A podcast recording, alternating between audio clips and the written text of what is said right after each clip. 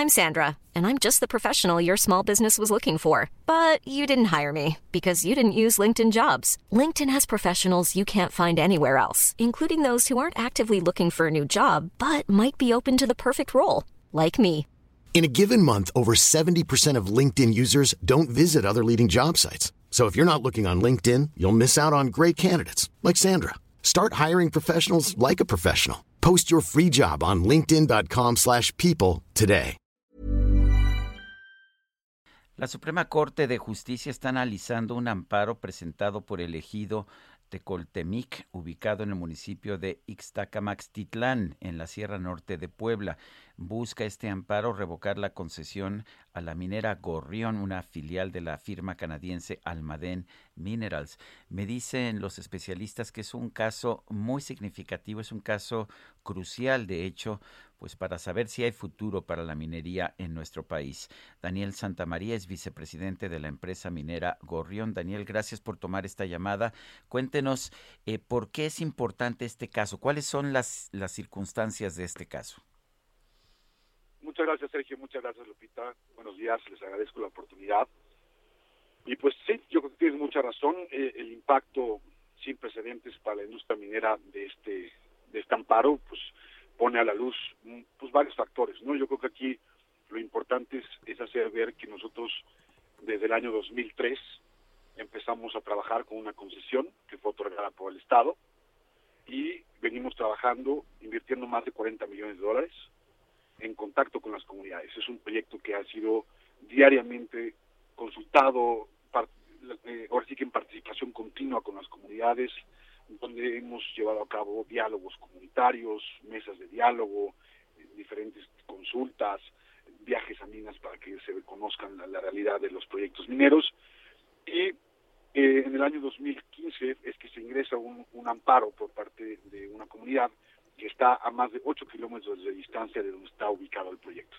Entonces, obviamente esto nos preocupa porque pues entran muchos factores, ¿no? O sea, ¿por qué invisibilizar a las comunidades que sí están en contacto directo con el proyecto y una comunidad que está a una distancia de más de 8 kilómetros de donde está la zona de impacto significativo del proyecto, es que está tomando la decisión e invisibilizando los derechos que también tienen las otras comunidades.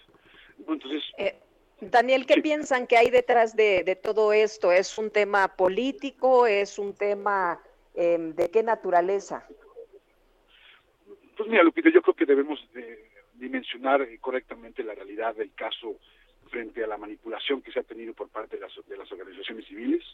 Eh, curiosamente, la, comunidad que ingresa al amparo se autodescribe como comunidad indígena para el amparo y y obviamente pues es llevado de la mano de las organizaciones civiles y empezó siendo un amparo que peleaba, ¿no? que la quejosa peleaba que no se le había consultado para el otorgamiento de una concesión minera en el año 2003, ¿no? Y acaba siendo una, un, amparo estratégico para modificar la ley minera.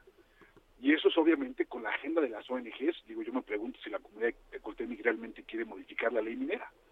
Entonces, eh, son preguntas que creo que nos debemos hacer, porque además, algún punto importante, el otorgamiento de la concesión minera, de una concesión minera en el año 2003, es un acto administrativo, es un acto que te, es un papel que te da, obviamente, el derecho de hacer prospección, de exploración, para localizar un yacimiento de, minero. Pero en el momento del otorgamiento de la concesión, si tú tuvieras que hacer una consulta, no tendrías que consultar, no habría un proyecto, no habría un impacto, entonces no, sabrías a quién tendrías que consultar. Entonces, todos los elementos de los diferentes resolutivos parecidos a este, en casos parecidos a nivel internacional, apuntan a que debe ser un, impacto significativo en su vida para que se retome una consulta. Entonces aquí ese elemento es cuándo se tiene que hacer la consulta.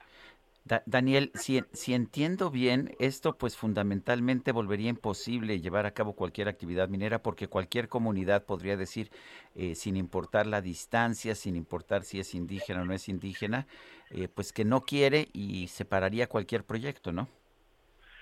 Precisamente, y ese es eh, el precedente que nosotros hacemos un llamado a la, a la Corte para que pues, revisen esto a detalle, ¿no? Porque si esto fuera un precedente, Sergio, a partir de este momento cualquier concesión que ya está siendo trabajada, ¿no? explotada, hay minas y demás, cualquier comunidad que llegara a pusiera un amparo, porque no se lo consultó para el otorgamiento de la concesión. Y recordemos, las, las concesiones en México a nivel minería no, no han sido consultadas.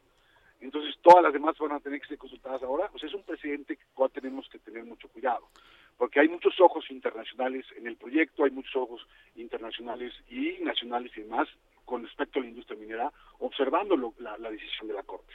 No, o sea, son mensajes que, que mandamos como país, porque nosotros tenemos, imagínate, más de 20 años trabajando con las comunidades que sí están en contacto directo con el proyecto. Hemos tenido más de 20 mil personas informadas, diálogos comunitarios durante más de cinco años. La gente está informada, la gente participa, la gente tenemos una relación cordial de trabajo y, de repente una comunidad que está a más de 8 kilómetros mete un amparo, toma una decisión para modificar la ley minera y a ver, aquí nosotros no estamos en contra en ningún momento de las consultas y de las modificaciones a, a la legislación para el beneficio de las comunidades. Esto qué bueno que se haga. Pero, pues obviamente confiamos en que la autoridad distinga que hay, hay, hay momentos para hacerlo. ¿no? Nosotros llevamos 20 años trabajando con esa concesión. Daniel Santa María, vicepresidente de la empresa minera Gorrión, gracias por tomar nuestra llamada. Muchísimas gracias, Sergio. Gracias, Lupita. Hasta luego, muy buenos días, Daniel.